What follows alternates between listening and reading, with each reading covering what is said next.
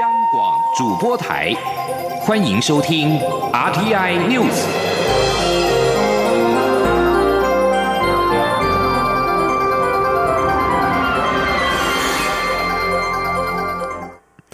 各位好，我是主播王玉伟，欢迎收听这节央广主播台提供给您的 RTI News 新闻。首先带您关注。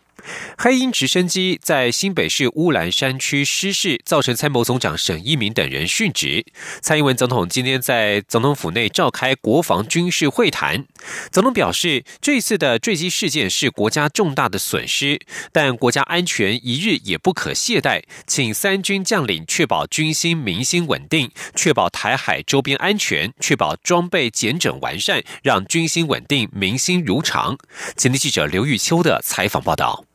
黑鹰直升机迫降新北市乌来山区，造成参谋总长沈一鸣等人殉职。蔡英文总统三号上午八点前往国军三军总医院探视伤者，并赴灵堂上香致意，慰问罹难者家属。紧接着与国安会秘书长李大为、国防部长严德发、副参谋总长执行官刘志斌等人在总统府内召开国防军事会谈。蔡总统在会议一开始，率全体与会人员先为殉职的国军弟兄默哀。一分钟。随后，总统表示，这一次的意外是国家重大的损失，除了不舍和哀悼之外，他也已经交代后续的抚恤、医疗协助从优、从宽、从速。同时，总统也特别提醒三军将领，务必要让军心稳定、民心如常。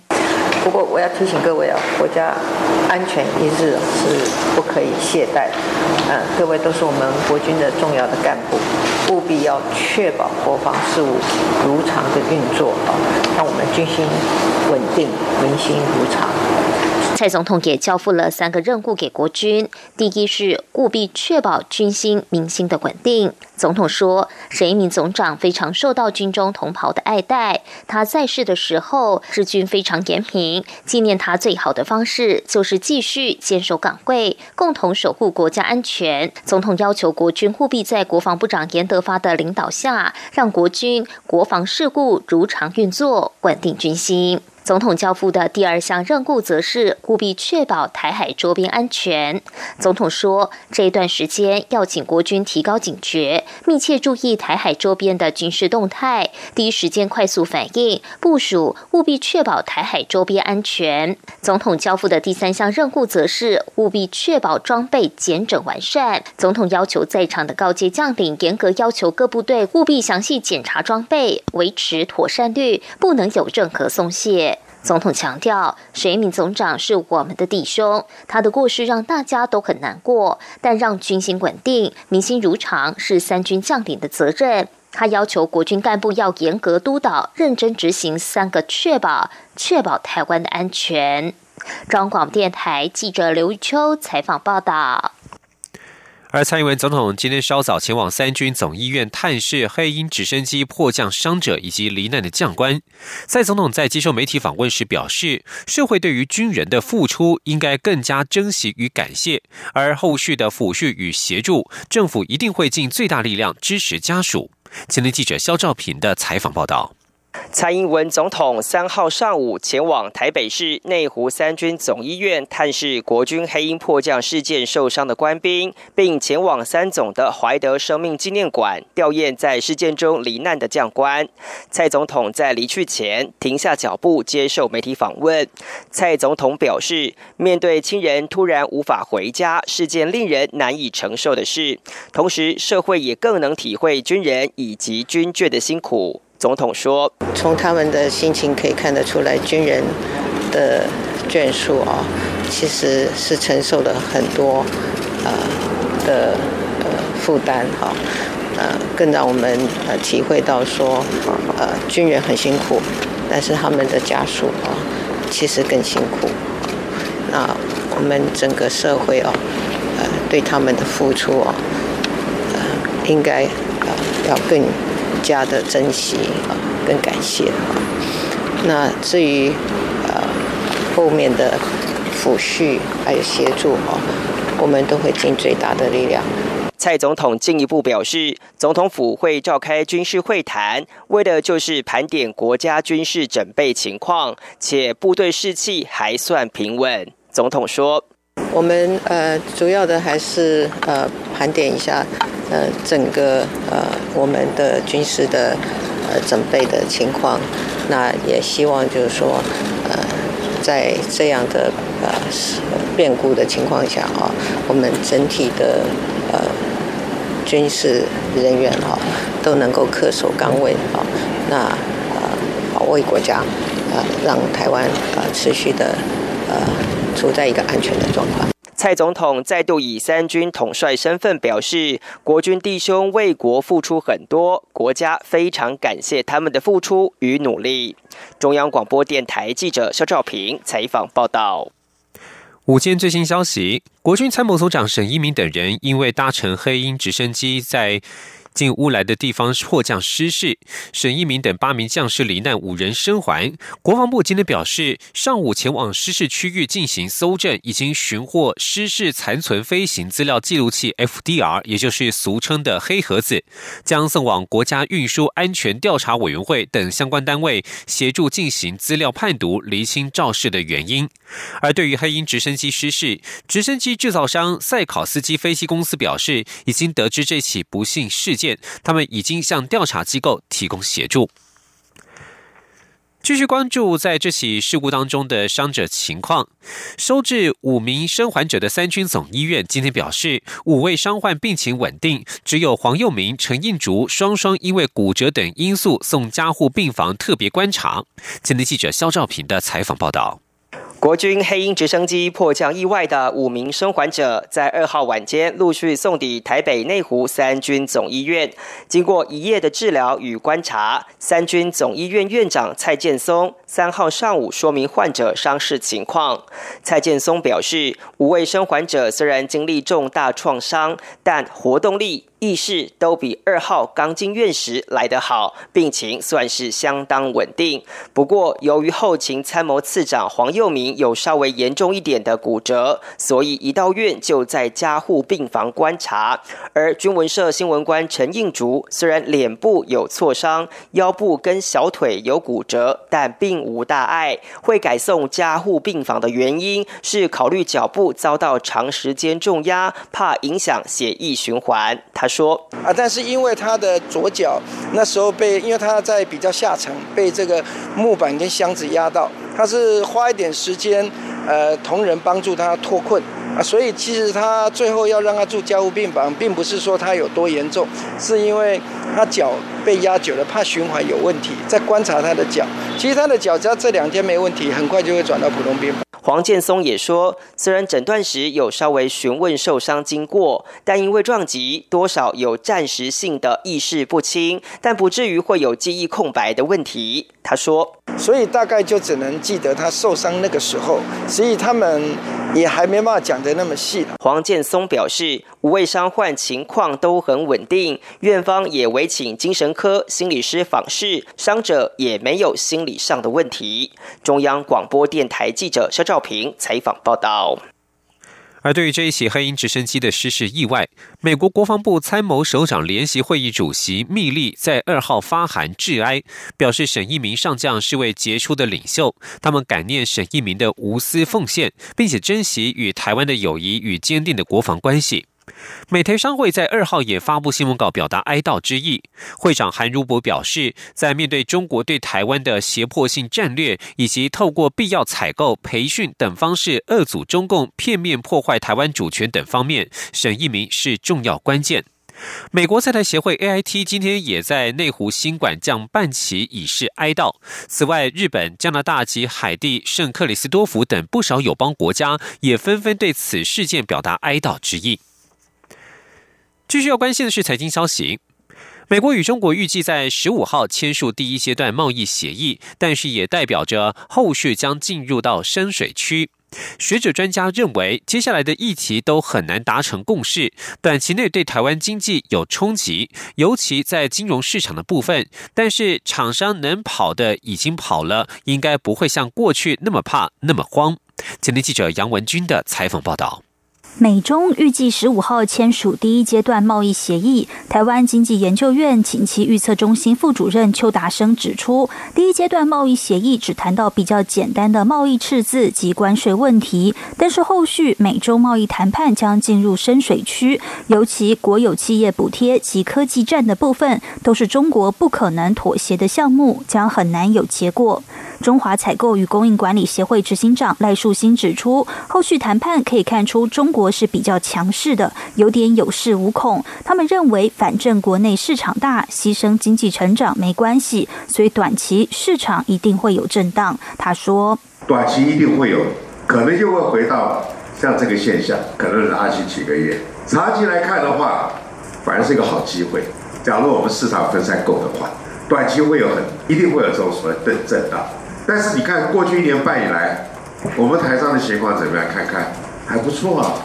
他还能试一个。中华经济研究院助理研究员陈新慧也提到，贸易战已经变成长期抗战，但厂商能跑的已经跑了，还留在当地的厂商也都已经做了调整。后续的谈判可能对金融市场会有冲击，但业者已经不会像以往那么怕、那么慌了。陈新慧也指出，今年是选举年，美国总统川普明显是先安外再攘内，但中国也有一些金融武器，最近也试出不少利多，例如。放宽汽车限购令、房市、债市释出资金降准等，后续要观察中美经济表现怎么样。但推测川普不会像之前那么强硬。中央广播电台记者杨文君台北采访报道。继续关心国际焦点。伊拉克军方的安全媒体组织今天稍早表示，三枚卡优沙式火箭攻击巴格达国际机场，目前已知有八人不幸丧命，九人受伤，其中包括了伊朗精锐革命卫队辖下的圣城部队指挥官苏雷曼尼少将，以及亲伊朗的伊拉克民兵组织人民动员力量领袖莫罕德斯。美国五角大厦二号发表声明指出，在美国总统川普的指示之下，美军采取果断的防御行动，透过击毙苏雷曼尼来捍卫海外的美军人员。这项空袭行动旨在威慑制止伊朗进一步攻击计划。美方将持续采取必要的行动，在全球保护美国人民与利益。一位匿名的美国官员表示，人民动员力量指挥官莫罕德斯据信也在攻空袭当中丧命，尽管他不是首要的目标。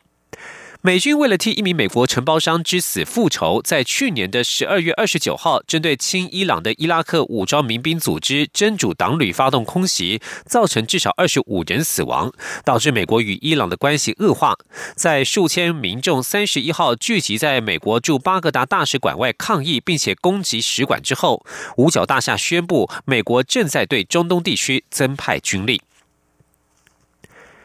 土耳其国会大国民议会以三百二十五票支持、一百八十四票反对表决通过，授权政府对利比亚部署军队，支持黎波里全国团结政府，为第二场海外军事行动铺路。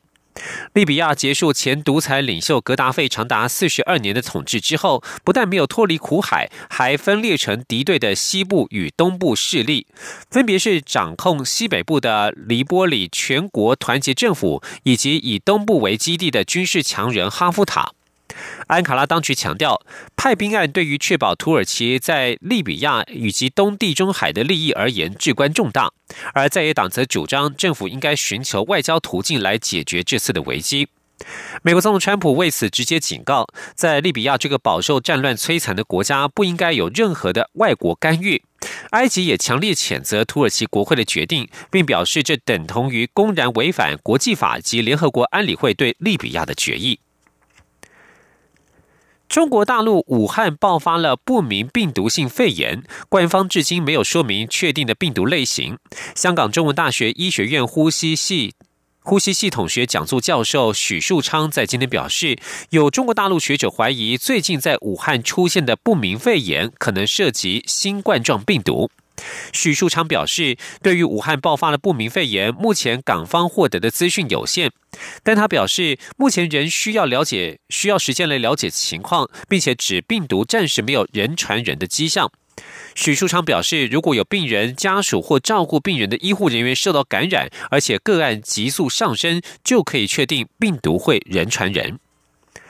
以上新闻由王玉伟编辑播报，稍后请继续收听央广午间新闻。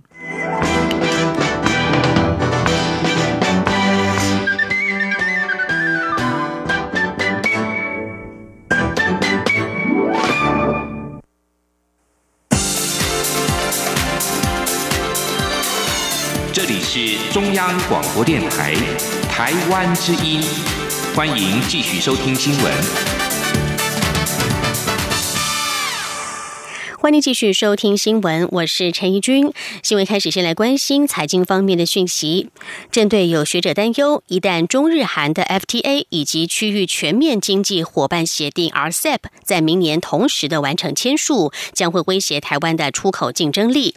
经济部次长王美花今天指出，在加入相关区域经济整合之前，台场得先透过技术的差异化、高值化、让人信赖的服务来争取订单以及客户。记者谢佳欣的报道。有学者投书平面媒体称，中日韩 FTA 及全面经济伙伴协定 RCEP 若顺利在明年同时完成签署，将威胁台湾的出口竞争力。投书并评估，届时虽在资讯科技协定 ITA 下，台湾科技产品出口可享零关税，但还有其他三成的出口产业，将近六百亿美元将被课税。对此，经济部次长王美花三号出席活动受访时强调，企业当然都希望可以加入区域经济整合，台湾永远都要面对此事。不过，在还没加入之前，必须以台厂特有的技术与品质来做应应。他说，在还没有加入之前，怎么样用台湾特有的技术跟品质哦，来争取订单跟他的客户啦？就差异化、高质化，还有我们信赖的客户，后续的这个客户，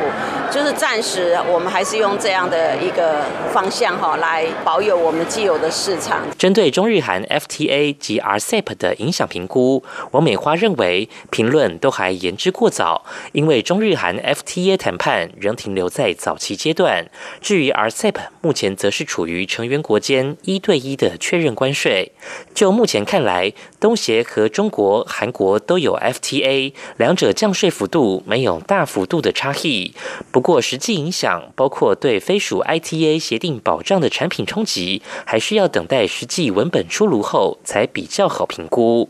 中央广播电台记者谢嘉欣采访报道。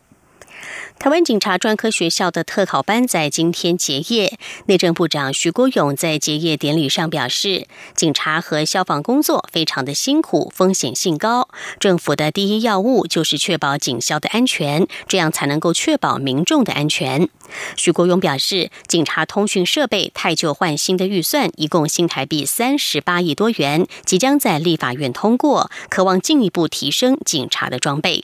记者王维婷的报道。警察专科学校一百零七年公务人员特种考试一般警察人员四等考试训练班结业典礼三号举行。今年共有两千一百四十四名学员顺利结业，将分发至各警察消防机关展开为期六个月的实务训练。内政部长徐国勇三号出席结业典礼时，恭喜每一位学员顺利结业，即将展开人生新阶段。他表示，警校人员社会信赖度高，当私下学员背章换上职务背章，也代表获得人民的尊敬。徐国勇表示，政府非常重视警察和消防人员的权益与福利，除了换新制服、修法纳入退避 权，以及提供警消、国军医院、荣民医院和布利医院看病免挂号费和部分负担之外，蔡英文总统日前指示，汰换警察通讯装备的预算也即将在立法院通过。徐国勇说：“所以。”总统对我们警察、消防，包括大家看到我们现在警察的服装，我们新的制服更加的蓬勃有朝气，更加的实用，更加的美观，更加的帅气。我们很多的装备更加的精进，包括我们高速公路的反撞车等等，我们的电击枪，最重要的，我们警察的通讯装备，三十八亿。五千万，总统也批了，也指示了，预算已经立法院马上要通过了。徐国勇表示，警察和消防人员的工作有一定的危险性，但是政府一定是把警消的安全放在第一位，因为警消的安全确保，才能确保民众的安全和社会治安。他也祈勉所有警专学员，不仅要做好工作，更要把警消工作当作职业。中央广播电台记者王威婷采访报道。处罚酒驾的新制度在去年七月正式上路，除了提高酒驾的罚锾，还可以吊扣驾照，甚至是没入车辆。累犯及拒绝酒测者也将会加重处罚，就连与酒驾同车的乘客也会受到连坐处分。随着年关将近，尾牙欢宴日多，交通部也在今天公布了新制上路之后，酒驾取缔件数在五个月内降幅超过两成，但是隔夜醉违规酒驾的比例仍然持续上升。记者吴丽君的报道。立法院去年三月三读通过《道路交通管理处罚条例》修正案，除提高汽车酒驾违规罚还到最高十二万元，五年内两度酒驾的累犯也将重处机车九万、汽车十二万罚还；拒绝酒测者也将重罚十八万，五年内再犯每次加重十八万元罚还，并得吊扣机车驾照一到两年，汽车驾照两到。四年，甚至没入车辆。年满十八岁与酒驾者同车的乘客，也将连坐处以最高三千元罚金。随着年关将近，尾牙欢宴日多，交通部道路交通安全督导委员会执行秘书谢明宏也在三号公布酒驾新制上路以来的成效，显示酒驾取缔件数在五个月内降幅超过两成。谢明宏。说，从一百零四年我们酒驾肇事的件数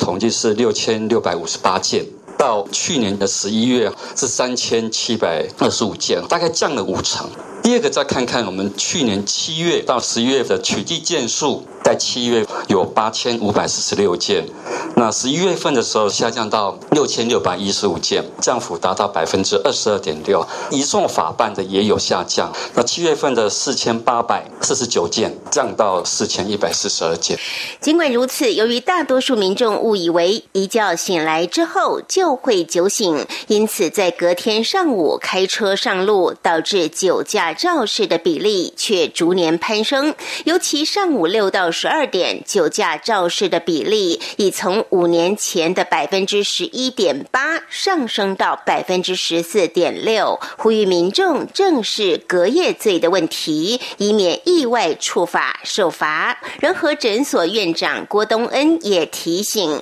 根据美国史丹佛大学的研究，亚洲人酒精代谢率不及欧美，台湾人的代谢率更只有欧美人的一半，加上福特汽车也。做过实验，宿醉后即使血中酒精浓度是零，但受测者仍有潜在反应迟钝、注意力不集中的情况。因此，即使民众呼气的酒精浓度未达百分之零点一五的违法红线，但开车还是有危险。建议民众如果只是小酌，也以休息半天再上路为宜。但若已喝到脸色泛红，甚至酩酊。大醉时，即显示体内酒精代谢不足，最好还是休息一整天之后再开车比较安全。中央广播电台记者吴丽君在台北采访报道。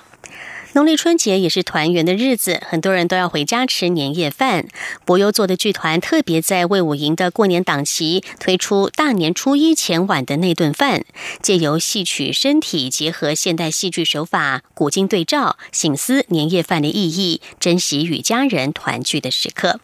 记者江昭伦的报道：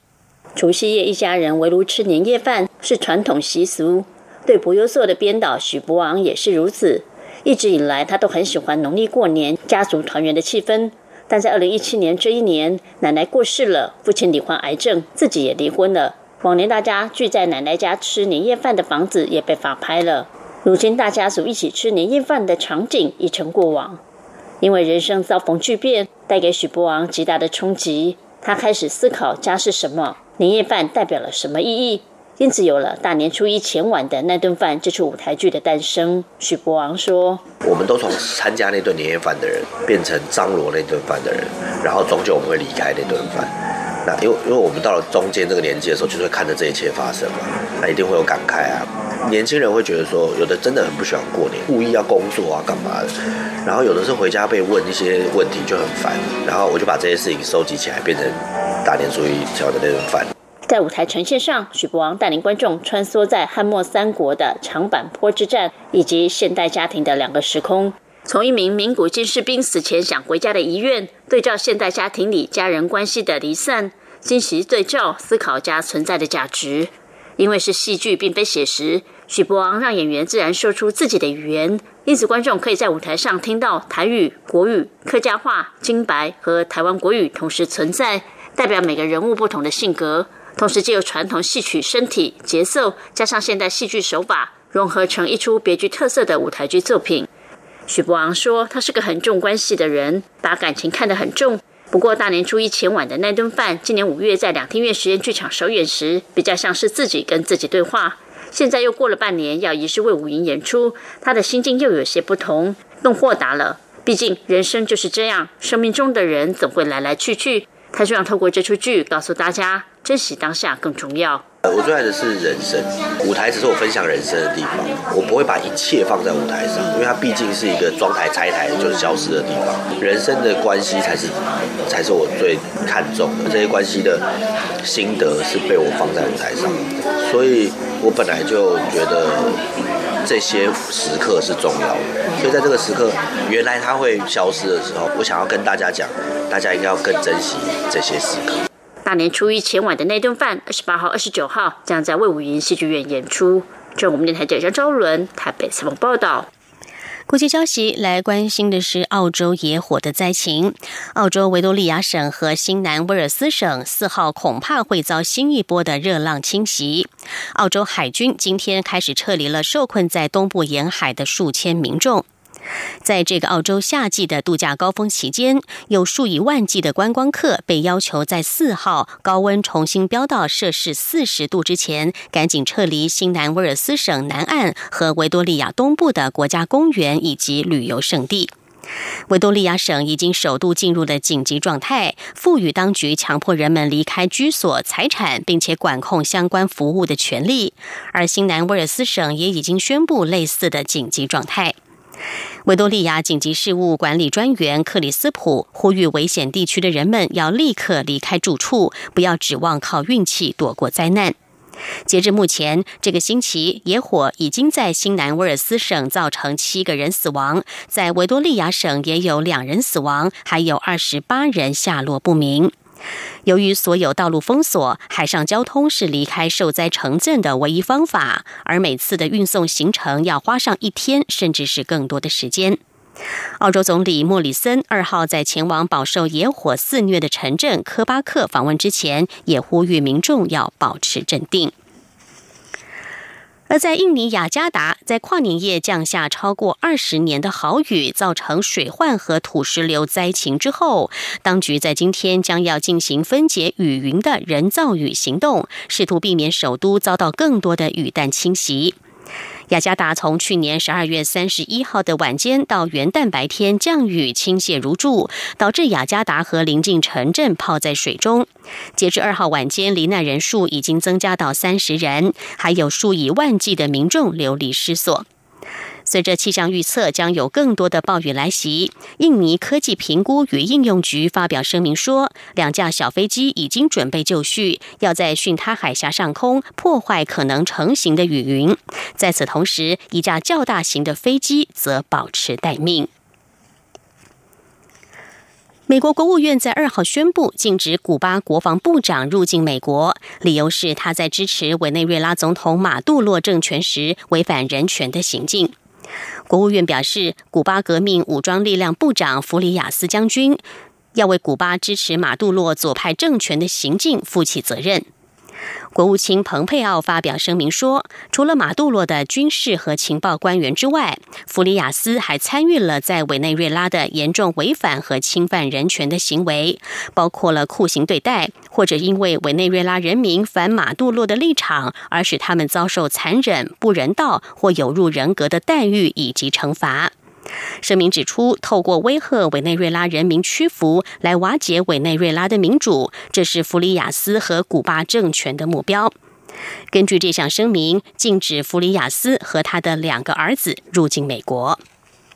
以上 T N News 由陈义军编辑播报，谢谢收听，这里是中央广播电台台湾之音。